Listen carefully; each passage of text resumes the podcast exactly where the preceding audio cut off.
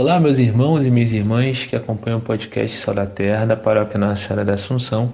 Meu nome é Diogo Duarte e hoje nós iremos refletir sobre a conformidade com a vontade de Deus e a juventude. A princípio parece que são temas distantes, principalmente se nós observarmos aquilo que é fomentado em nossa sociedade atual. Cada dia que passa, parece que o jovem é empurrado cada vez mais a larga escala, numa distância entre ele a palavra de Deus e os ensinamentos da Santa Igreja. Porém, se pegarmos a raiz das Sagradas Escrituras, daquilo que nos ensina também a Santa Tradição, perceberemos que os dois temas, a conformidade com a vontade de Deus e a juventude, eles não somente se complementam, mas eles se entrelaçam. Entrelaçam a tal ponto de dar um testemunho belíssimo e verdadeiro para o mundo combalido pelo pecado.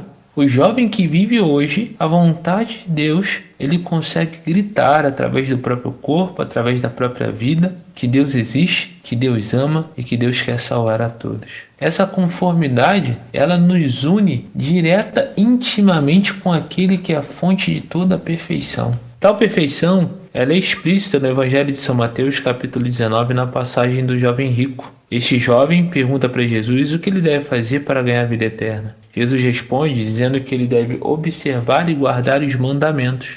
O jovem diz que já guarda tais mandamentos, mas pergunta se ainda falta alguma coisa. Então Jesus dá uma resposta profunda e verdadeira. Se queres ser perfeito, vai, vende o que possuis e dá aos pobres, e terás um tesouro nos céus. Depois vem e segue-me. O moço, ouvindo essa palavra, saiu pesaroso, pois era possuidor de muitos bens. Esse relato traz uma análise profunda sobre o tema proposto. Quando nós não queremos nos conformar à vontade de Deus, por conta daquilo que nós possuímos, nós saímos pesarosos desse encontro. Pesarosos porque nós sabemos que a vontade de Deus é melhor para a nossa vida, mas o nosso apego às coisas, o nosso apego ao mundo, a nossa vontade em ter prazer nas coisas é maior do que colocar a nossa vida mediante ao Deus de todas as coisas. Portanto, à luz desse evangelho, se faz necessário que busquemos alguns questionamentos e reflexões. Por exemplo, qual é a vontade de Deus para minha vida? Quais são os bens que eu preciso dispor ou vender para ter uma intimidade maior com o Senhor? Os bens, leia-se, não só são bens materiais, mas tudo aquilo que me faz apegar de tal jeito que eu coloque no lugar de Deus no altar da minha vida. E hoje nós vemos uma sociedade que inverte a ordem das coisas. Colocam as coisas acima de Deus e não Deus acima das coisas.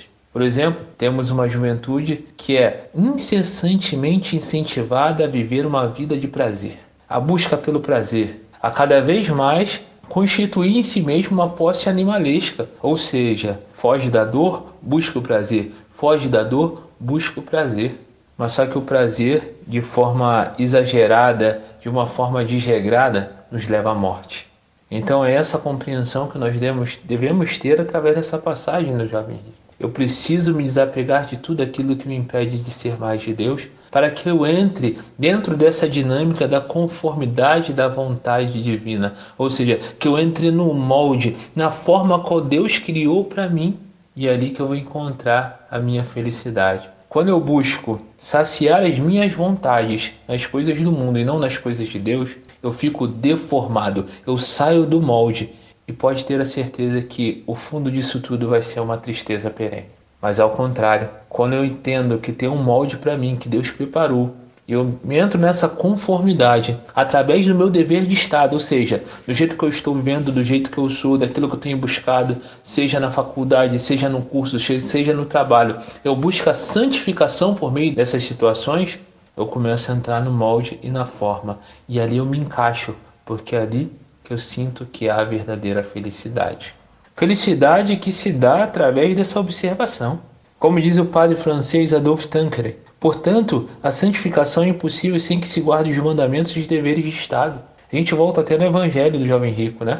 Ele dá essa resposta para Jesus dizendo que observa os mandamentos.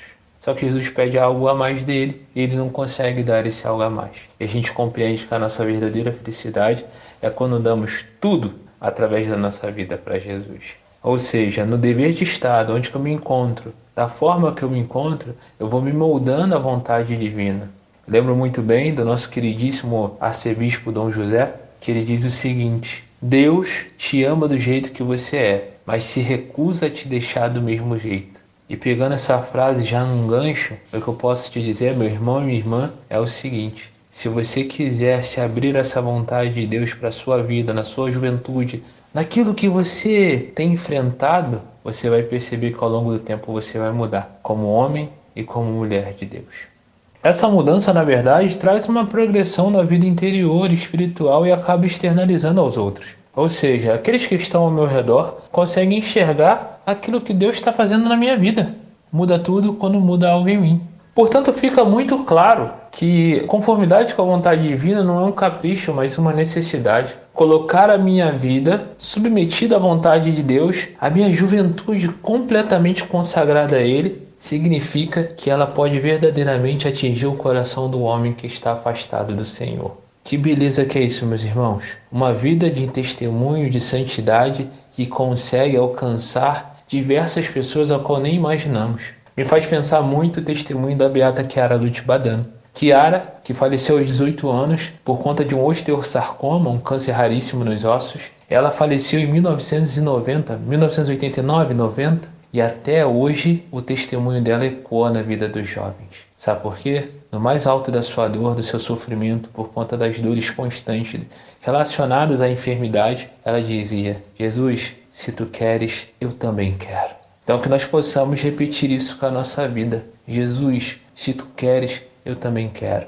Isso não significa que não virá sofrimentos, não virá dificuldades, não virá tribulações. Mas a própria palavra tribulação já significa para nós algo muito próprio da esperança. Tribulação significa atrito que serve para purificar. Ou seja, é na tribulação que Deus nos purifica, mas nos purifica se estivermos de acordo com a sua vontade. E Kiara entendeu de forma magnânima esse processo, porque através da tribulação ela enxergou uma oportunidade de melhor testemunhar o amor dela por Deus. Ela entendeu que o sofrimento é um educador e uma fonte de méritos. E essa fonte de méritos, ela ilumina e fortalece a alma. E Kiara era jovem.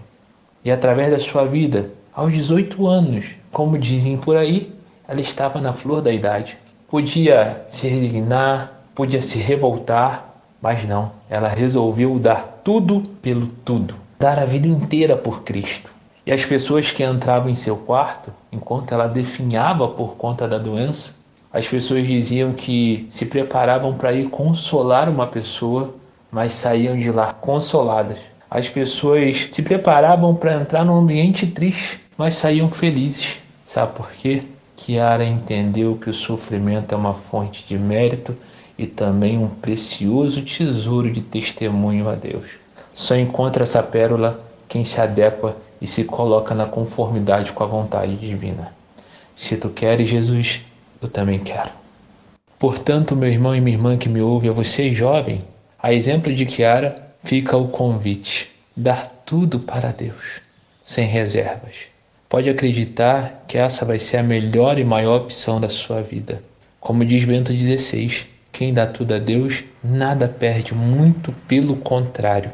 A gente acha que está perdendo, talvez os prazeres da nossa juventude, os prazeres que aparecem em nossa vida, todas essas ideias que o mundo está jogando para a gente e que a princípio parecem ótimas, mas nada se compara ao amor que Deus tem por nós, a felicidade que advém desse amor. Um amor tão grande que impele o homem a levá-lo, não só na boca, mas também no coração.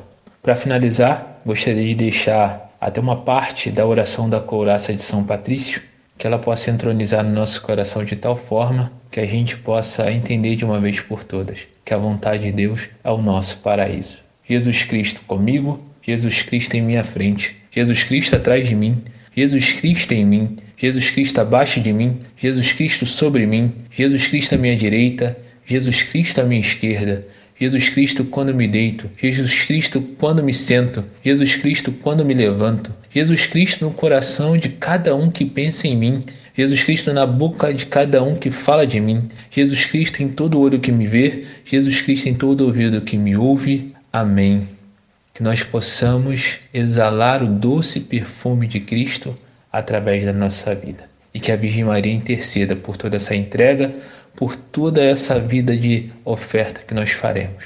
Amém.